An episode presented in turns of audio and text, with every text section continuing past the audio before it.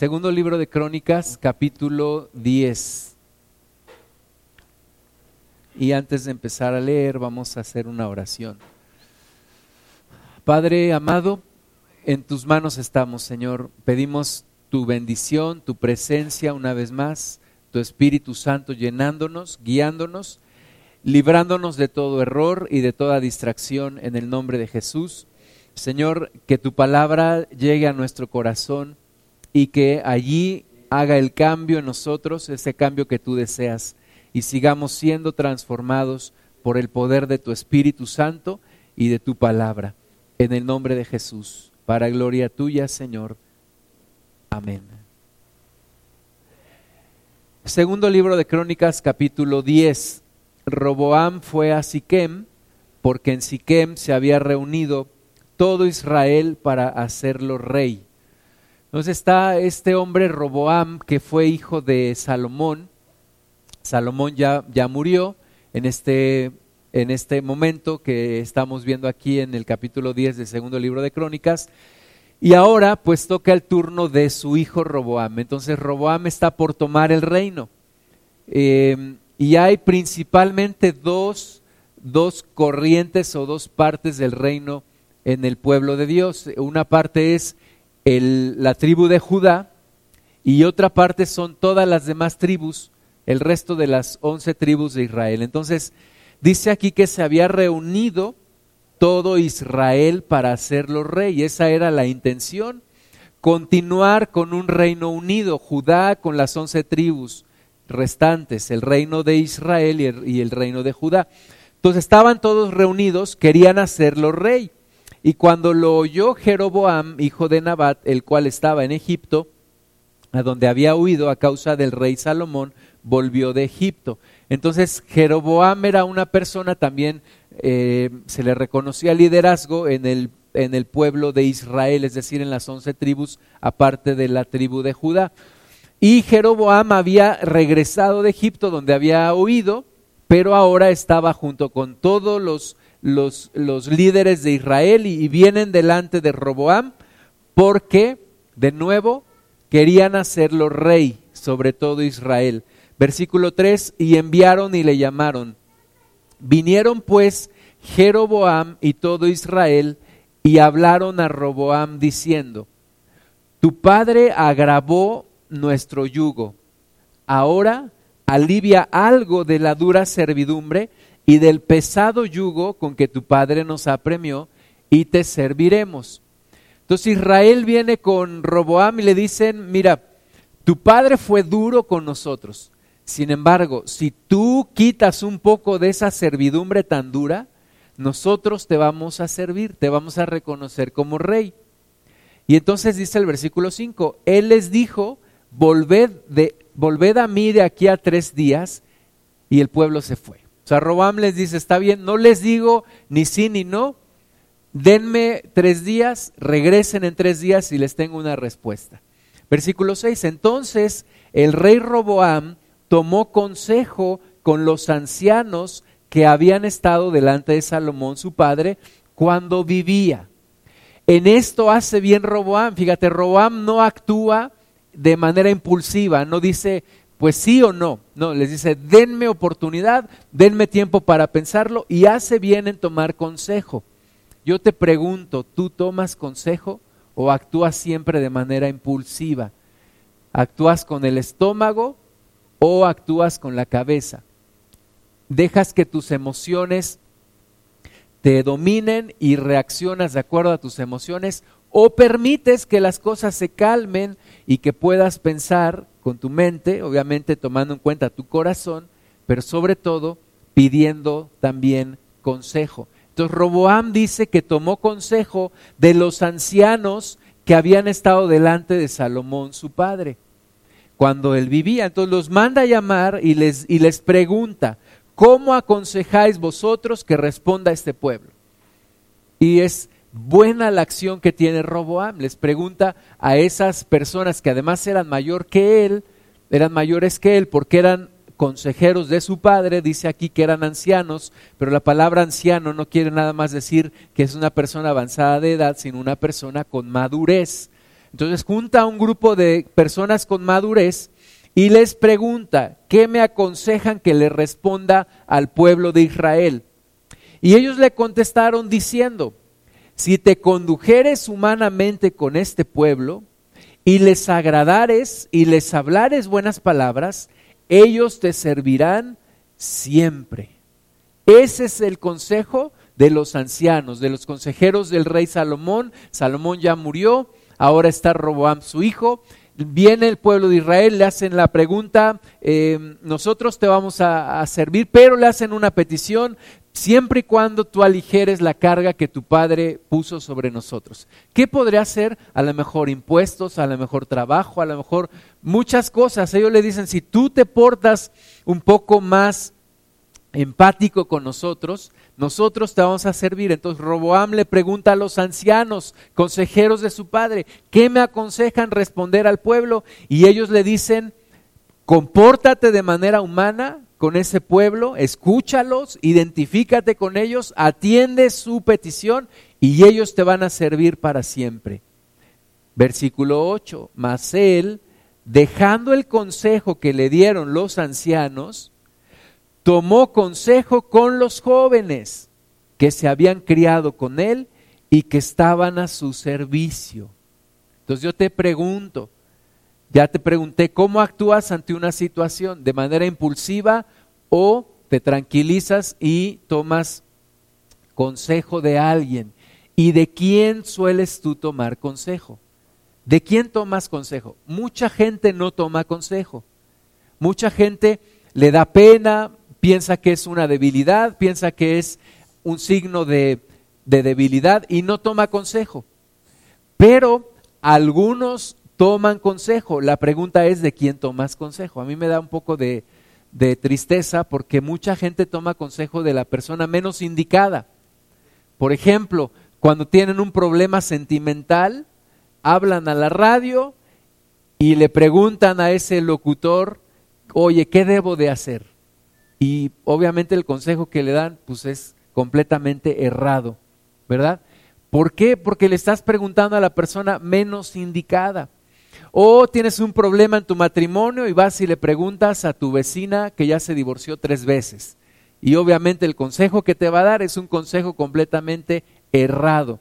Entonces hay que saber a quién pedir consejo. Roboam primero pidió consejo a los ancianos consejeros de su padre pero como no escuchó lo que quería oír, entonces dice que toma consejo de los jóvenes que se habían criado con él y que estaban a su servicio. Y entonces ellos le aconsejan algo contrario, algo diferente a lo que le habían aconsejado los ancianos. Versículo 9 dice, y les dijo, ¿qué aconsejáis vosotros que respondamos a este pueblo que me ha hablado? diciendo, alivia algo del yugo que tu padre puso sobre nosotros? Entonces los jóvenes que se habían criado con él le contestaron, así dirás al pueblo que te ha hablado, diciendo, tu padre agravó nuestro yugo, mas tú disminuye nuestra carga. Así les dirás, mi dedo más pequeño es más grueso que los lomos de mi padre. Así que si mi padre os cargó de yugo pesado, yo añadiré a vuestro yugo. Mi padre os castigó con azotes y yo con escorpiones. Y ahí está el consejo que le dan los jóvenes. Entonces, ¿qué va a hacer Roboam? Pues finalmente tomó el consejo de los jóvenes. ¿Y cuál fue el resultado? Dice el versículo 12. Vino pues Jeroboam con todo el pueblo a Roboam al tercer día, según el rey les había mandado, diciendo, volved a mí de aquí a tres días. Y el rey le respondió ásperamente, pues dejó el rey Roboam el consejo de los ancianos y les habló conforme al consejo de los jóvenes, diciendo, mi padre hizo pesado vuestro yugo, pero yo añadiré a vuestro yugo, mi padre os castigó con azotes, mas yo con escorpiones. Y no escuchó el rey al pueblo, porque la causa era de Dios, para que Jehová cumpliera la palabra que había hablado por Ahías, Silonita, a Jeroboam, hijo de Nabat. Y viendo todo Israel que el rey no les había oído, respondió el pueblo al rey diciendo, ¿qué parte tenemos nosotros con David? No tenemos herencia en el hijo de Isaí. Israel, cada uno a sus tiendas. David, mira ahora por tu casa. Así se fue todo Israel a sus tiendas. Y ese fue el resultado de un, de un mal consejo. Y un mal consejo ocasionó que un pueblo se dividiera. Y a partir de ahí el pueblo de Israel fue dividido entre el reino de Judá y las once tribus restantes de Israel. Y todo por escuchar un mal consejo. Fíjate que dice aquí claramente que Roboam no escuchó el consejo de los ancianos para escuchar el consejo de los jóvenes. Y hay una, una tendencia, desgraciadamente actualmente, a escuchar o apreciar más la juventud que la vejez.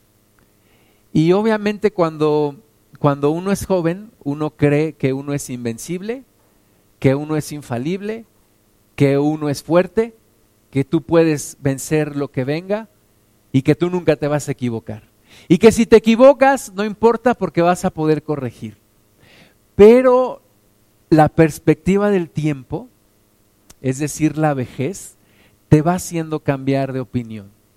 Y no es lo mismo una persona a sus 15 años que una persona a sus 30, que una persona a sus 50, que una persona a sus 70. Cuando permites que Dios vaya madurando en ti y en tu corazón. La vida se ve de manera diferente. La vida se observa de manera diferente y vas a aconsejar también de manera diferente. Entonces, aquellos jóvenes aconsejaron desde su personal punto de vista y desde su edad. Y los ancianos pudieron aconsejar desde su experiencia y desde su edad y desde la forma en la que ellos veían las cosas. Pero tú y yo necesitamos entender que hay que apreciar los consejos de la gente mayor, que hay que rescatar los valores que vive la gente mayor que hay que poner atención a lo que las personas mayores nos están enseñando y nos están diciendo y nos están aconsejando. Necesitamos entender las cosas desde el punto de vista de la gente mayor que nosotros. De otra forma, nos vamos a equivocar. Nos vamos a dar de topes, nos vamos a caer y vamos a cometer errores. Dice aquí en el versículo 17, más reinó Roboam sobre los hijos de Israel que habitaban en las ciudades de Judá. Envió luego el rey Roboam a Adoram, que tenía cargo de los tributos, pero le apedrearon los hijos de Israel y murió. Entonces se apresuró el rey Roboam y subiendo en su carro huyó a Jerusalén. Así se apartó Israel de la casa de David hasta hoy apreciamos demasiado la juventud. No queremos envejecer, ¿verdad? Nos hacemos lo que sea con tal de no envejecer.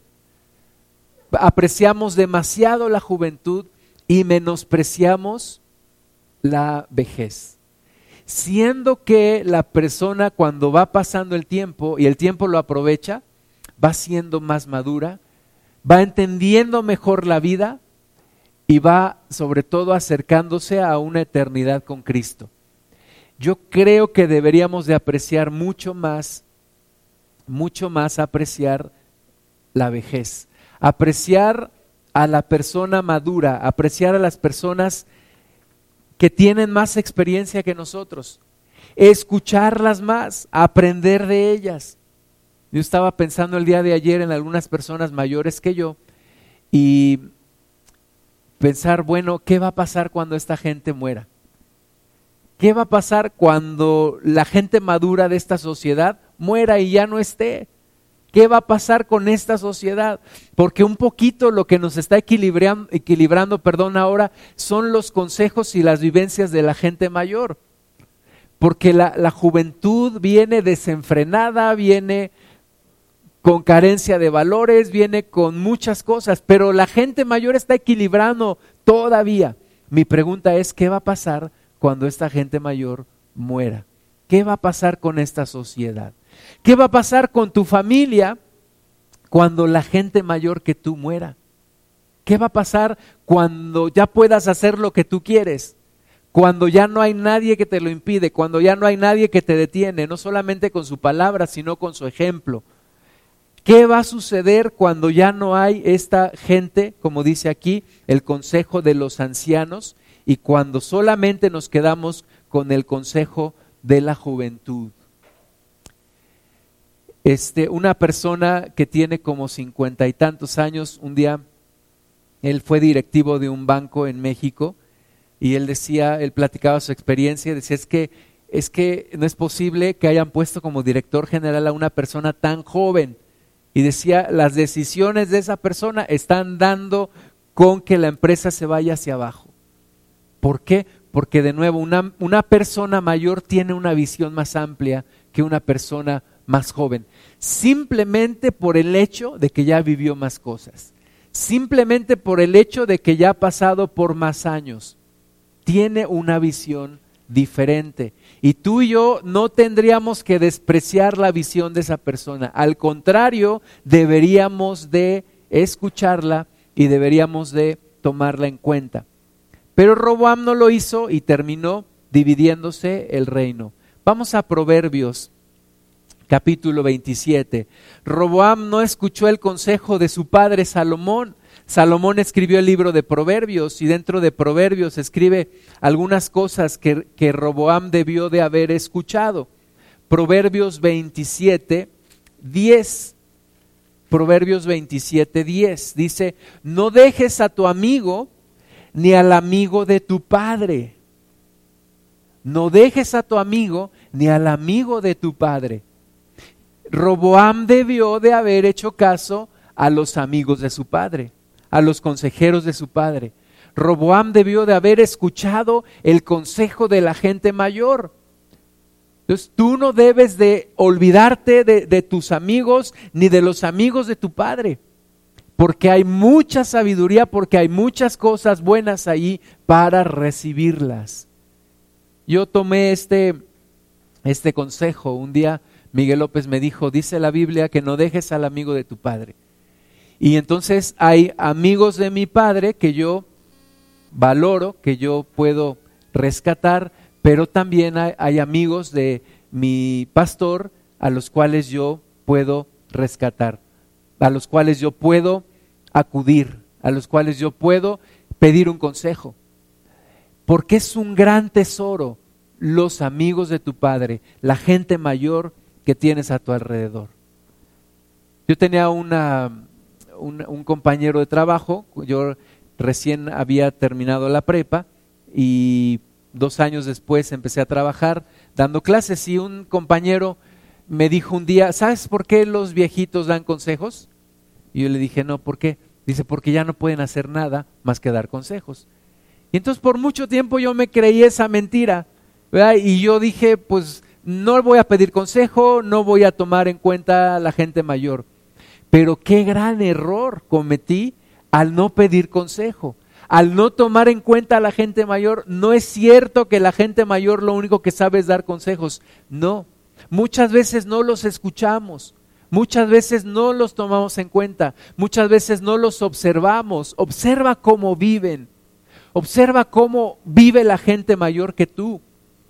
Compáralo como la, forma en la que viven los jóvenes. Yo me acuerdo, mi abuelita, siempre que llevábamos algo, por ejemplo, en una bolsa de plástico, ella tomaba lo que tenía la bolsa, vamos a suponer que era comida o, o galletas o pan, ¿y qué crees que hacía con la bolsa? La guardaba. En ocasiones incluso la lavaba y la ponía a secar y la guardaba. Y yo decía, ¿cómo es posible que guarde una bolsa de plástico? Ahora lo entiendo. Ahora lo entiendo, ahora entiendo que todo se debe reciclar. Ahora entiendo que debes ahorrar, que debes guardar. Mis abuelos por, por mucho tiempo tuvieron propiedades que nunca vendieron. Nunca vendieron sus propiedades, aunque tenían necesidad. Ahora entiendo que hay que guardar, que hay que ahorrar. Entonces no solamente hay que escuchar lo que dicen, hay que ver lo que hacen, hay que ver cómo viven. En medio de una sociedad actual que se la pasa gastando más de lo que, más de lo que tiene, deberíamos de ver a la gente que vivió antes que nosotros. Por ejemplo, los sobrevivientes de la, de la crisis del siglo pasado, los sobrevivientes de las guerras mundiales, que sabían guardar, que sabían ahorrar, que sabían vivir con austeridad. Austeridad no es algo malo, austeridad quiere decir conformarme con lo menos posible, vivir con lo menos posible. Dice mi pastor Miguel López que una persona no es rica cuando tiene mucho, sino cuando sabe vivir con poco. Entonces hay que saber vivir con poco. ¿Y esto quién nos lo enseña? Los jóvenes, perdónenme, no nos enseñan esto. La gente joven no nos enseña esto. La gente joven nos enseña a despilfarrar, a vivir el momento, a vivir el placer, a ser egoístas, a ser egocentristas, a ser narcisistas. Pero si yo miro un poquito las generaciones de atrás, puedo aprender más. Entonces, no olvides a los amigos de tu padre. No dejes al amigo de tu padre no lo dejes de tomar en cuenta. Proverbios 22, otra cosa que escribió Salomón, inspirado por el Señor, por el Espíritu Santo. Proverbios 22, 28 dice, no traspases los linderos antiguos que pusieron tus padres. No traspases los linderos antiguos que pusieron tus padres. No habla solamente de respetar las propiedades físicas, los terrenos habla de no rebasar los límites sanos que pusieron tus padres. Es decir, observa la conducta de tus padres, observa la conducta de la gente mayor que tú y aprende a no rebasar los límites. ¿Qué límites? Los límites, por ejemplo, del respeto. Los límites de no ser libertinaje los límites de cómo tratar a, una persona del sexo opuesto, los límites de cómo tratar a un amigo, los límites de cómo ser un buen ciudadano, de cómo ser un buen trabajador. Aprendamos a respetar los límites que nos pusieron nuestros padres y no los rebasemos. La juventud de hoy ha hecho de esos linderos una completa y total falta de respeto a esos linderos. Se los han brincado, se los han vuelto a brincar y se los han vuelto a brincar. Los límites de la santidad sexual, por ejemplo. Los límites de la castidad. Los límites del respeto a la gente mayor. Los límites de la responsabilidad en el trabajo. Los límites de la prudencia. Todos esos linderos los hemos traspasado. Y hoy la gente dice es que esas cosas ya son de, antes, ya perdieron vigencia, eso era para nuestros abuelos y ahora nosotros estamos viviendo otro tiempo. ¿Y todo por qué? Por quererse pasar esos límites, esos buenos límites que pusieron nuestros antepasados, la gente mayor que nosotros. Hoy en día, noviazgo significa relaciones sexuales. Y yo me acuerdo que cuando yo era joven y delgado, las cosas eran diferentes. Había un respeto, eh, eh, había, había noviazgos, pero en el noviazgo incluso había respeto, había cortesía, había prudencia, había formalidad, ¿verdad? En mis tiempos todavía se decía, ¿ya te le declaraste? Y los jóvenes de hoy, que ya, ¿qué, ¿qué es eso de que me le declaré? No, nada más, ¿quieres? Pues órale, sale. No, hay que respetar los límites, hay que considerar los linderos que pusieron nuestros padres, respetar esos linderos que hay ahí. Están ahí para respetarlos. Hoy en día decimos, no, es que hay que innovar y hay que, sí hay que innovar, pero en los, en los valores no se puede innovar. Los valores se tienen que respetar, los linderos tienen que respetarse. No muevas los linderos que pusieron tus padres, dice la palabra de Dios. Ten cuidado con eso. Respeta los buenos límites que puso la gente más, más grande que tú. Génesis 31. Génesis 31, 42. Entonces, en todo esto, hermanas y hermanos, necesitamos respetar más los linderos, los caminos antiguos, las sendas antiguas y regresar a caminar por esos caminos. La iglesia tiene que valorar a la gente mayor. La iglesia tiene que darle su lugar a la gente mayor. La iglesia tiene que aprovechar la fuerza, el ímpetu de los jóvenes. Qué bueno que hay jóvenes, necesitamos jóvenes, pero tiene que haber un equilibrio entre juventud y madurez, entre gente joven y gente mayor. Tenemos que aprender a tomar lo bueno de cada, de cada lado, de cada situación. Hay un libro, un buen libro, para los que les gusta leer, se llama Mi viejo pastor, todos los martes con mi viejo pastor. Y habla de un, de un pastor que, que es ya mayor, eh, ya no puede atender una congregación, se retira y vive en su casa con su esposa en la soledad. Pero un, pastor más joven se da la tarea de visitarlo cada martes y cada martes aprender una nueva lección de ese pastor. ¿Cuántas cosas hay que aprenderle a la gente mayor? ¿Cuántas cosas, por ejemplo, yo podría enseñarle a una persona más joven que yo? Pero ¿cuántas cosas yo puedo aprender de una persona mayor que yo? Y mientras no las aprenda, uno dice, no pasa nada. No, es que lo que pudiera haber pasado no está pasando. Lo que pudiste aprender de esa persona, no lo estás aprendiendo. Y cuando esa persona se vaya a la tumba, te vas a lamentar y vas a haber deseado escuchar un consejo y vas a haber querido hacerle caso a la gente mayor para no haber cometido los errores que cometiste. Génesis 31, 42. Está hablando Jacob.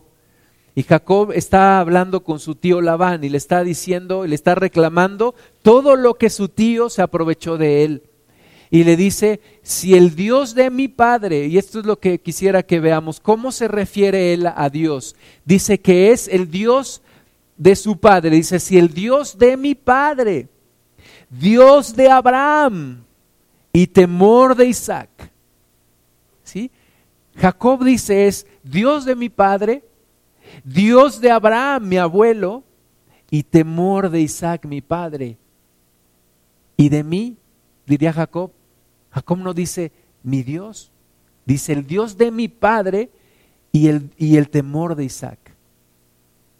Entonces muchas veces se degenera la relación que tenemos con Dios. Timoteo fue un hombre que Pablo le reconoce una fe no fingida, pero le dice que primero estuvo en tu madre y en tu abuela. Pero a veces de generación a generación se degenera la relación con Dios. Y, Jacob está reconociendo que Dios era Dios de Abraham, pero en Isaac se había convertido en un temor. Y no en una relación tan plena como la que llevaba Abraham con Dios, que fue llamado el amigo de Dios. Entonces, en lugar de permitir que las cosas se vayan degenerando, tengo que hacer que las cosas vayan perfeccionándose y madurando. ¿Y cómo hago eso? Cuando regreso a buscar, a, entender, a asimilar, a chupar las experiencias de la gente mayor que yo y monto mi propia experiencia sobre la experiencia de ellos. Esa es la forma, mis hermanas y hermanos. La forma no es como lo hemos aprendido en nuestro país, desechar todo lo de la generación anterior y empezar a construir desde abajo. No, esa no es la forma. La forma es aprovechar lo que ya vivieron mis antepasados y la gente mayor que yo y sobre eso construyo mi propia experiencia. Porque vivimos en una cultura en donde nos la pasamos destruyendo y luego construyendo. Y otra vez construyendo sobre lo que destruimos. Y tenemos que aprender a aprovechar lo bueno que hay en la gente mayor. Y no permitir que haya una degeneración de las cosas. Génesis 26, del 15 al 18. Ahora está hablando de Isaac, hijo de Abraham. Génesis 26, 15 dice, y todos los pozos que habían abierto los criados de Abraham, su padre, en sus días, los filisteos los habían cegado y llenado de tierra. Fíjate, los pozos que había abierto Abraham, los filisteos los habían tapado. Y eso es lo que el diablo trata de hacer, que los logros de nuestros padres, el diablo trata de taparlos para que no los aprovechemos nosotros. Las buenas experiencias de nuestros padres, el diablo trata de quitarlas para que tú y yo no aprendamos de eso, para que pensemos que eso fue algo anticuado, para que pensemos que eso fue algo del pasado que ya no aplica al día de hoy. Pero ¿qué tenemos que hacer? Lo que hizo Isaac. Dice en el versículo 16, entonces dijo Abimelech a Isaac, apártate de nosotros, porque mucho más poderoso que nosotros te has hecho. Isaac se fue de allí y acampó en el valle de Gerar y habitó allí.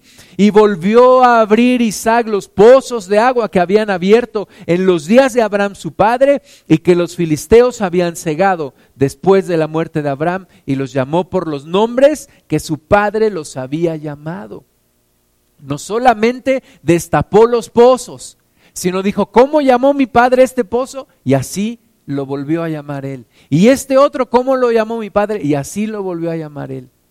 Eso se llama ser sabio. Eso se llama aprovechar las experiencias de nuestros padres.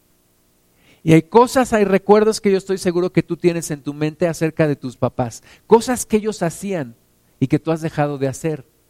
Cosas que tú, que tú pensaste en, en, algún momento, es que esto no lo quiero hacer, no quiero ser como mi padre, no quiero ser como mi mamá. Pero hay cosas buenas que tú dejaste de hacer o que tú no hiciste que tus padres hacían y que tienes que rescatar si quieres ser una persona sabia y si quieres ser bendecido. Porque no todo fue error, no todo fue acierto en nuestros padres, pero no todo fue error y tenemos que rescatar lo que ellos hicieron bien para hacerlo también nosotros. Levítico 19, 32. Levítico 19, 32. Hay una prudencia que tiene la gente mayor. El, el joven dice, pues sí, órale, rápido, vamos a hacer esto. Pero la persona mayor dice, no, mira, ¿cuál es la prisa? En decidir. Vamos a tomar un tiempo. Vamos a dejar que se calmen las emociones y vamos a tomar una decisión sabia. Y eso hay que aprenderlo. A veces eso solo te lo da el tiempo, pero una persona que busca la sabiduría la va a encontrar. Levítico 19:32 dice, delante de las canas te levantarás y honrarás el rostro del anciano y de tu Dios tendrás temor, yo Jehová. Dios nos ordena honrar a la gente mayor que nosotros, lo cual hoy no existe en esta sociedad.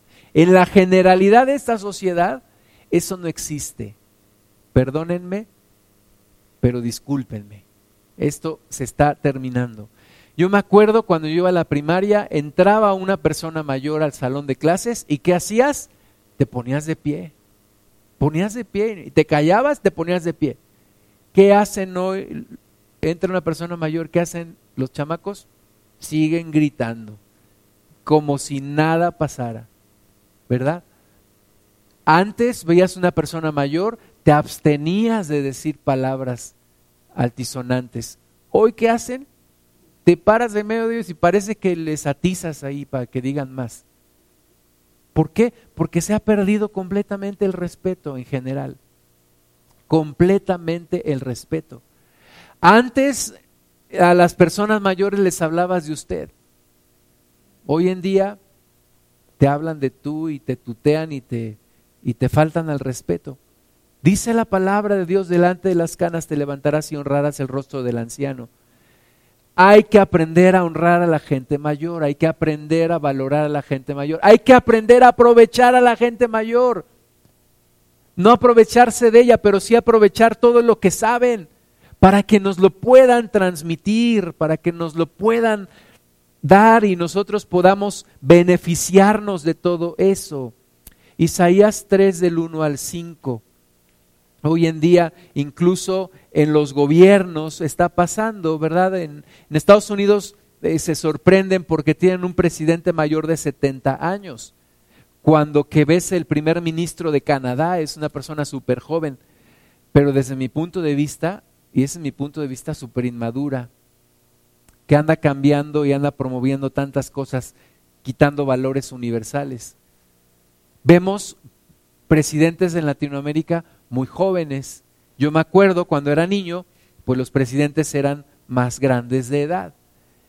Y Isaías 3 del 1 al 5 dice, porque he aquí que el Señor Jehová de los ejércitos quita de Jerusalén y de Judá al sustentador y al fuerte todo sustento de pan y todo socorro de agua, el valiente y el hombre de guerra, el juez y el profeta, el adivino y el anciano, el capitán de cincuenta y el hombre de respeto el consejero, el artífice excelente y el hábil orador.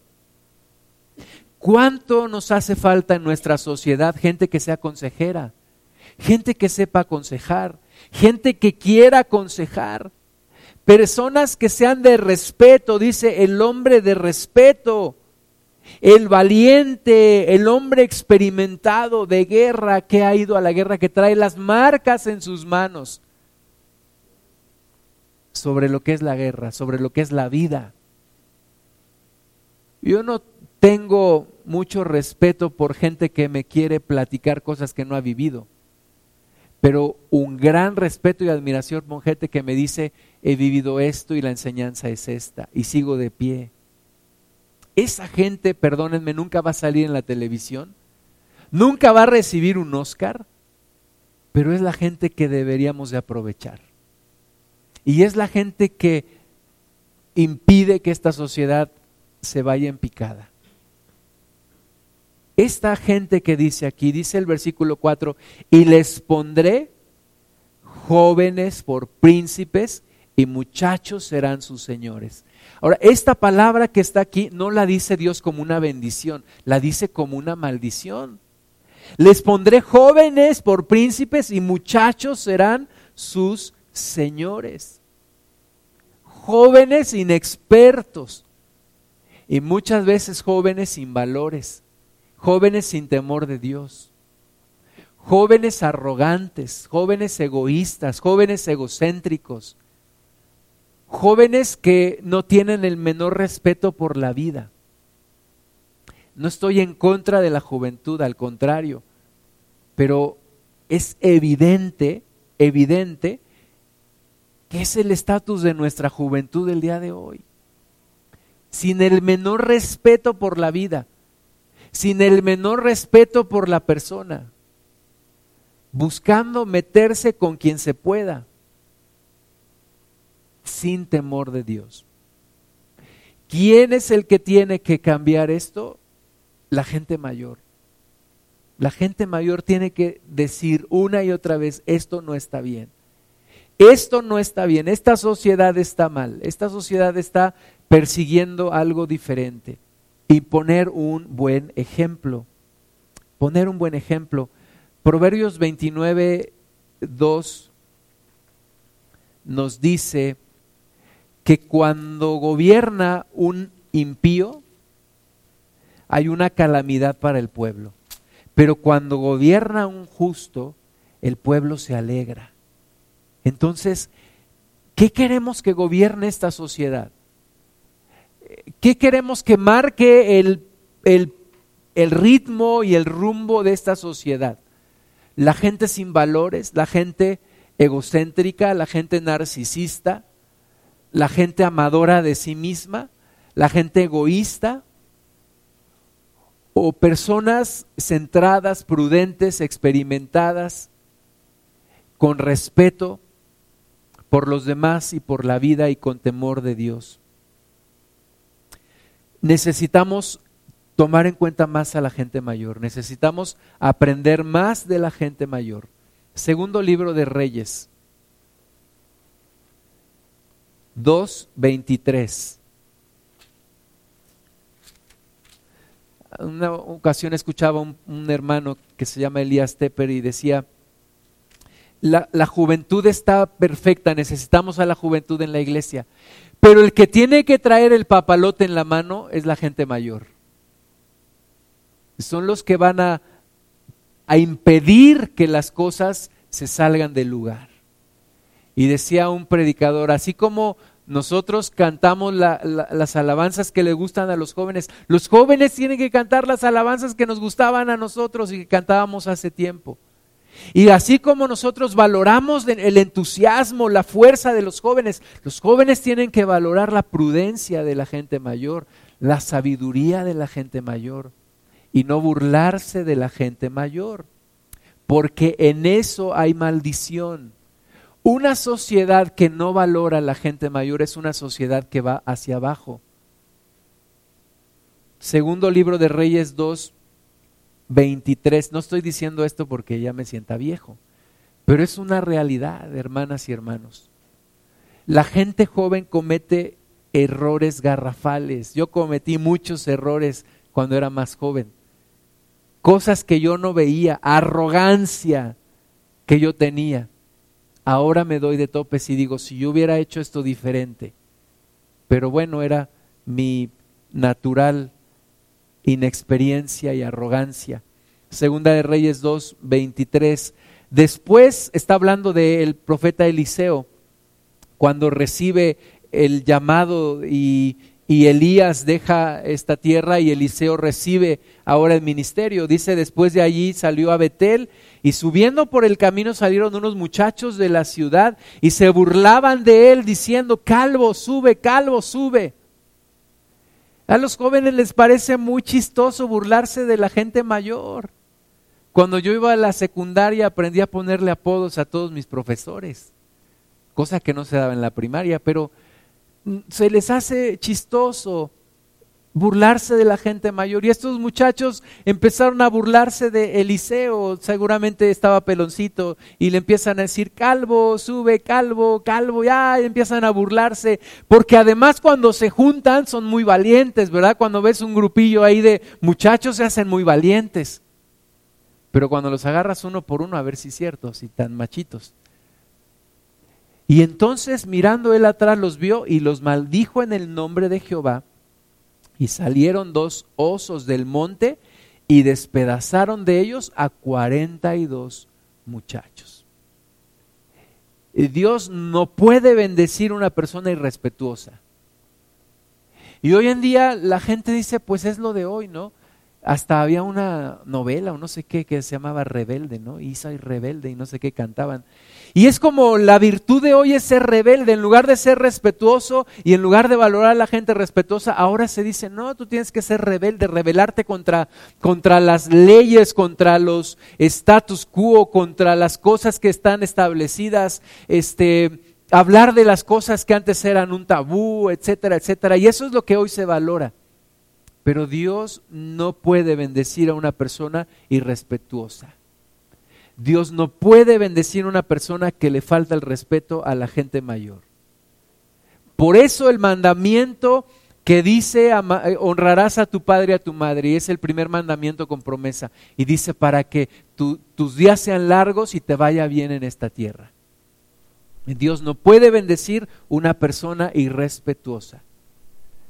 Entonces, cuidado cuando nos burlamos de los de más, de la gente mayor. Hay tres valores universales que la juventud de hoy ha perdido en general. Hay jóvenes muy respetuosos, pero en general hablo tres valores que la juventud de hoy ha perdido. Primero, temor de Dios. Pues, la juventud de hoy no tiene temor de Dios. La juventud de hoy ni siquiera cree en Dios.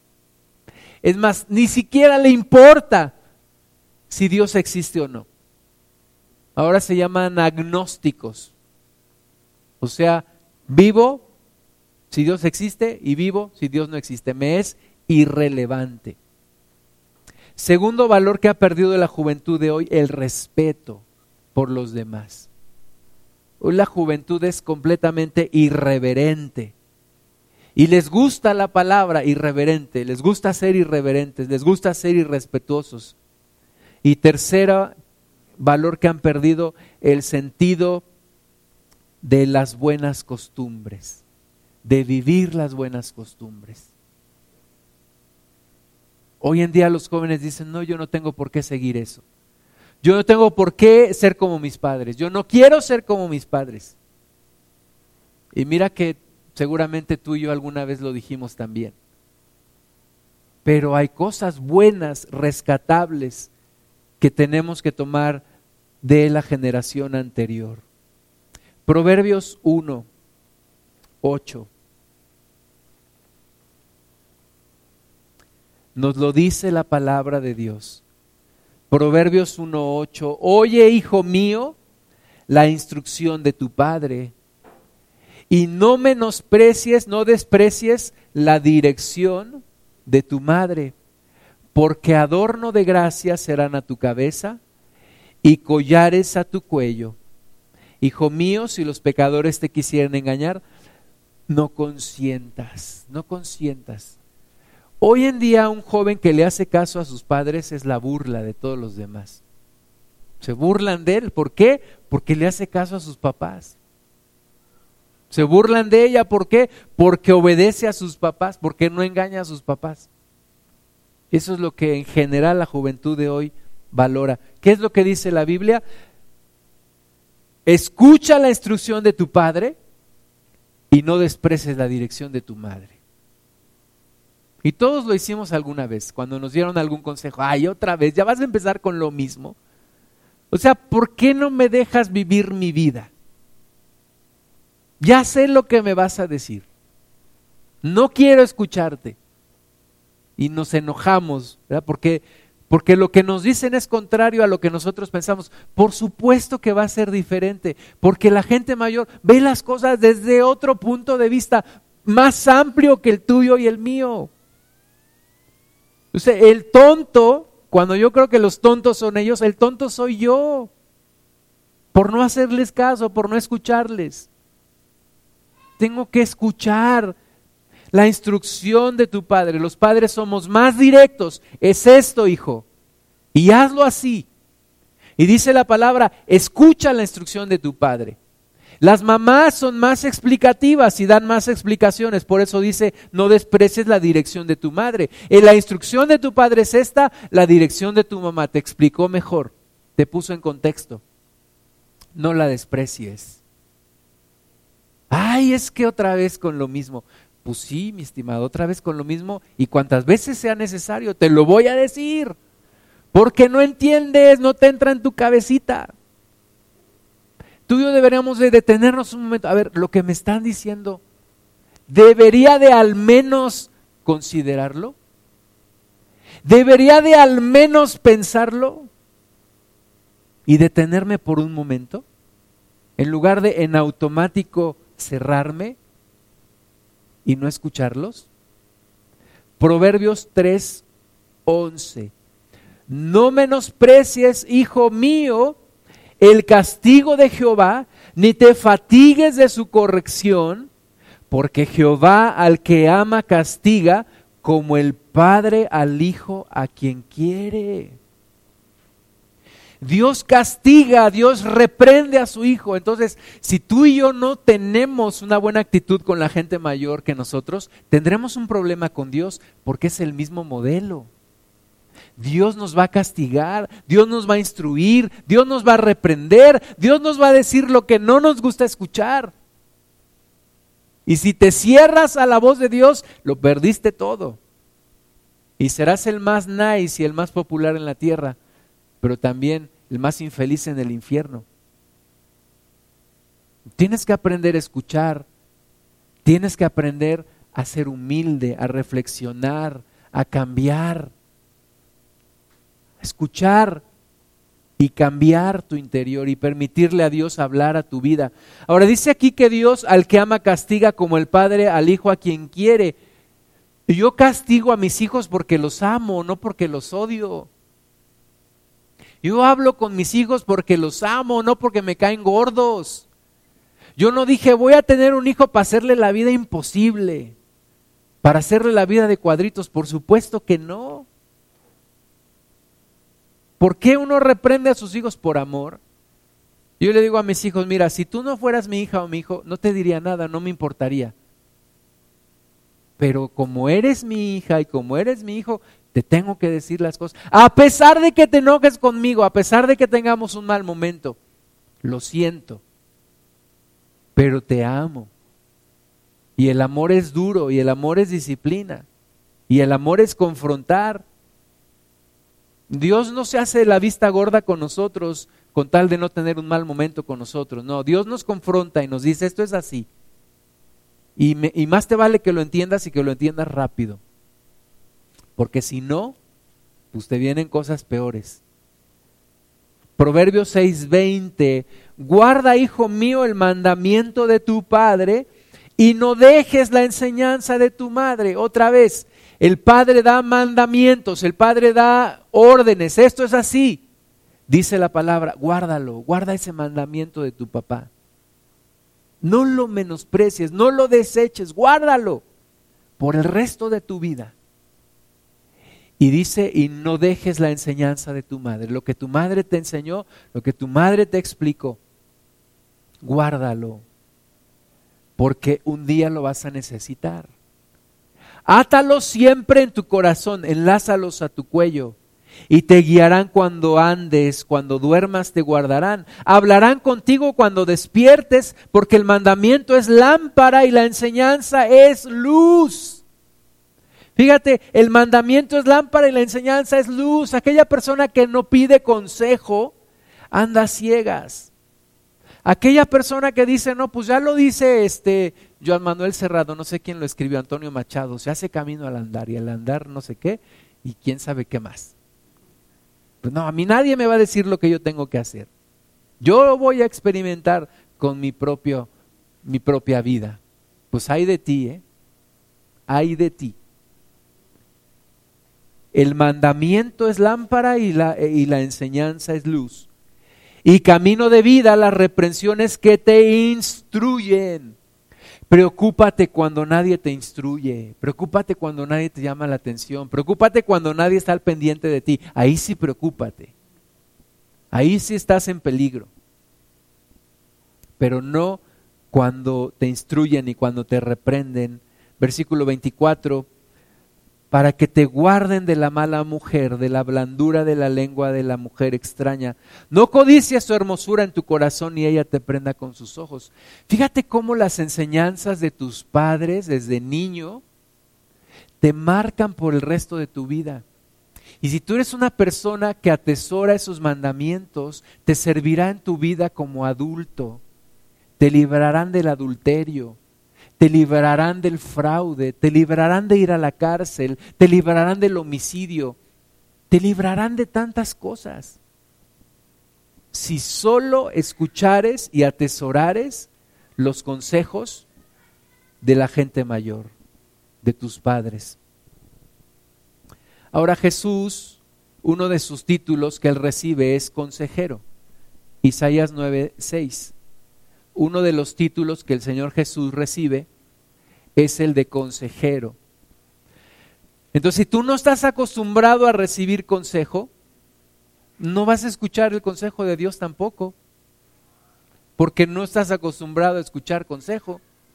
Hay quien dice, no, yo consejo de Dios si escucho, no, no creo, que si tú no escuchas consejo de los hombres, no creo que puedas escuchar el consejo de Dios, porque te has hecho una persona cerrada a un consejo, cerrada a escuchar un punto de vista diferente al tuyo. Isaías 9:6 dice, porque un niño nos es nacido, hijo nos es dado y el principado sobre su hombro, y se llamará su nombre admirable, consejero, Dios fuerte, Padre eterno, príncipe de paz. Jesús es consejero y un consejero aconseja. Ahora el, hermano Wen Myers dice, un consejero aconseja hasta que le preguntan, porque de otra forma sería un entrometido. Entonces, si tú nunca le preguntas a Jesús, Él nunca te va a aconsejar, porque Él no es un entrometido, es un consejero. Pues tú y yo tendríamos que estarle pidiendo consejo y pidiendo consejo a gente cercana a nosotros, a gente mayor que nosotros, gente mayor y más experimentada y más prudente, los judíos a, una persona que cumple 50 años le llaman consejero. Los judíos dicen una persona menor de 50 realmente no se gana el título de consejero. Entonces yo estoy a tres años de graduarme de consejero. ¿Por qué? Porque reconocen, reconocen la prudencia de la gente mayor. Y en nuestra cultura decimos, no, yo dejé de cumplir años a los 30. Oye, ¿por qué no valoras tus canas, tu vejez, tu experiencia? Hay tanto que puedes enseñar a la gente más joven. Hay tanto que la gente más joven necesita escuchar. Tantas cosas que la gente más joven que tú y yo necesitan para vivir mejor. Y tanto que esta sociedad necesita de la gente más grande. Porque de verdad, miren lo que está pasando alrededor y esta sociedad está completamente sin rumbo, completamente perdida, confundida. Te voy a leer lo que piensa un hijo acerca de, de su padre, dependiendo de la edad que tiene. Un niño a los cuatro años dice, mi papá puede hacerlo todo. A los siete años, el mismo niño dice, papá sabe mucho. A los nueve, papá no sabe todo, pero sabe bastante. A los doce, papá no sabe como otros. A los dieciocho, ¿cómo está fuera de onda mi viejo? No sabe nada. A los veinticinco, papá sabe algo, pero no como otros. A los treinta y cinco, antes de decidir, vamos a preguntar a papá, sabe bastante a los 50 me gustaría saber qué hubiera pensado mi papá. A los 60 papá sabía mucho. Y a los 65 papá lo podía hacer todo. Era un hombre excepcional. Te cambia la vida dependiendo de la edad. Te cambia la forma de ver la vida dependiendo de la edad que tienes. Entonces hay que aprovechar a la gente mayor que aprovechar a la gente más grande. Y terminamos con Isaías 66, 13. Isaías 66, 13. Como aquel a quien consuela su madre, así os consolaré yo a vosotros, y en Jerusalén tomaréis consuelo. La gente mayor no solamente sabe aconsejar, la gente mayor también sabe consolar. Y, hay que aprovecharlo también.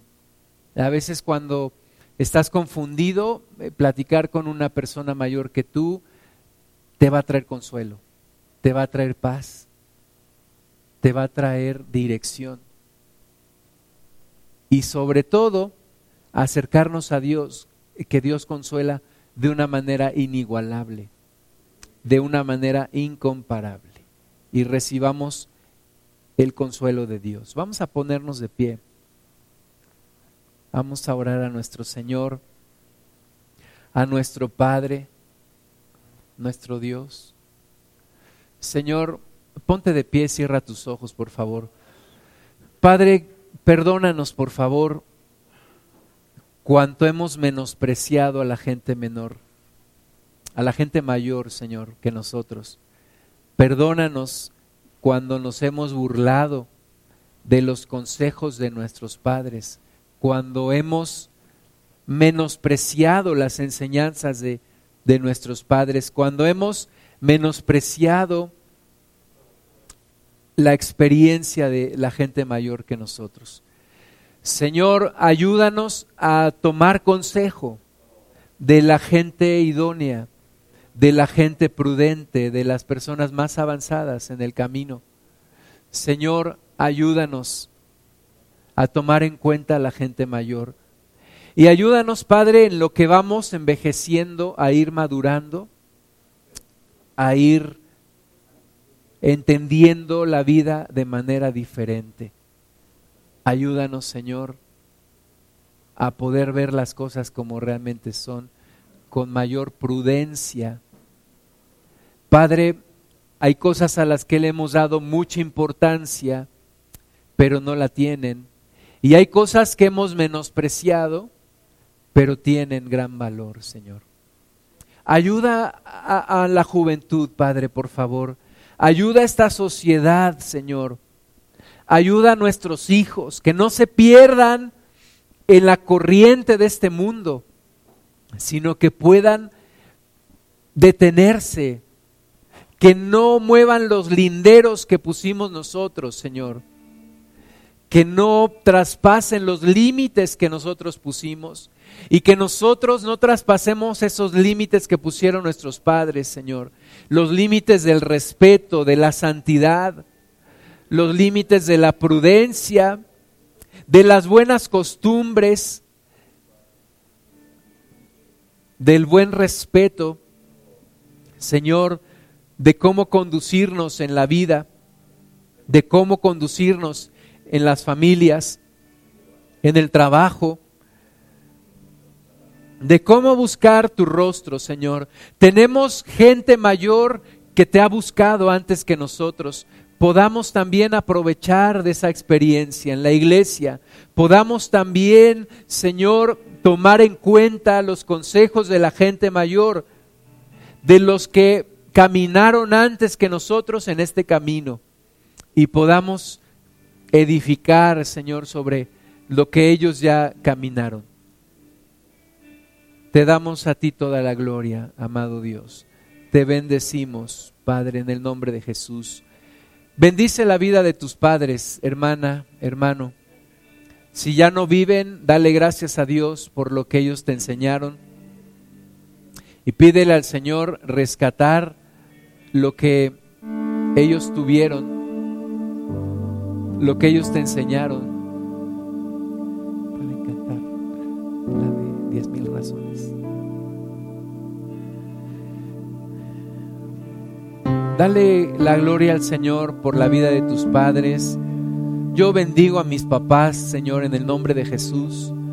Gracias por sus vidas, gracias por lo que me enseñaron y lo que hoy atesoro en mi corazón, Señor, de lo que yo les vi hacer y de lo que yo les escuché hablar. Yo los bendigo en el nombre de Jesús. Bendigo a mis padres espirituales también, aquellos que me han instruido en tu camino. Señor, gracias por el ejemplo que nos das a través de ellos. Gracias, amado Padre, por sus vidas también. Y que tu iglesia siga adelante, las puertas del Hades no prevalecerán contra tu iglesia. Señor, rescatamos el respeto, el temor a ti, la reverencia a ti, Señor. El respeto por los demás, el respeto por nuestro propio cuerpo, por la santidad, el respeto al ahorro, el alejarnos de las deudas, Señor, el cuidar las herencias que nos han dejado. Lo tomamos, lo rescatamos y lo atesoramos. Y gracias a ti, Señor, que nos consuelas como una madre, que nos consuelas y que nos ayudas, que nos orientas. Tú eres consejero, tú eres Dios fuerte y Padre eterno y príncipe de paz. Gracias por acompañarnos en este camino. Gracias por estar con nosotros cada día. Señor, bendecimos tu nombre. Agradecemos todo lo que tú nos enseñas. No lo menospreciaremos. No lo dejaremos a un lado. Lo tomaremos como un gran tesoro, Señor.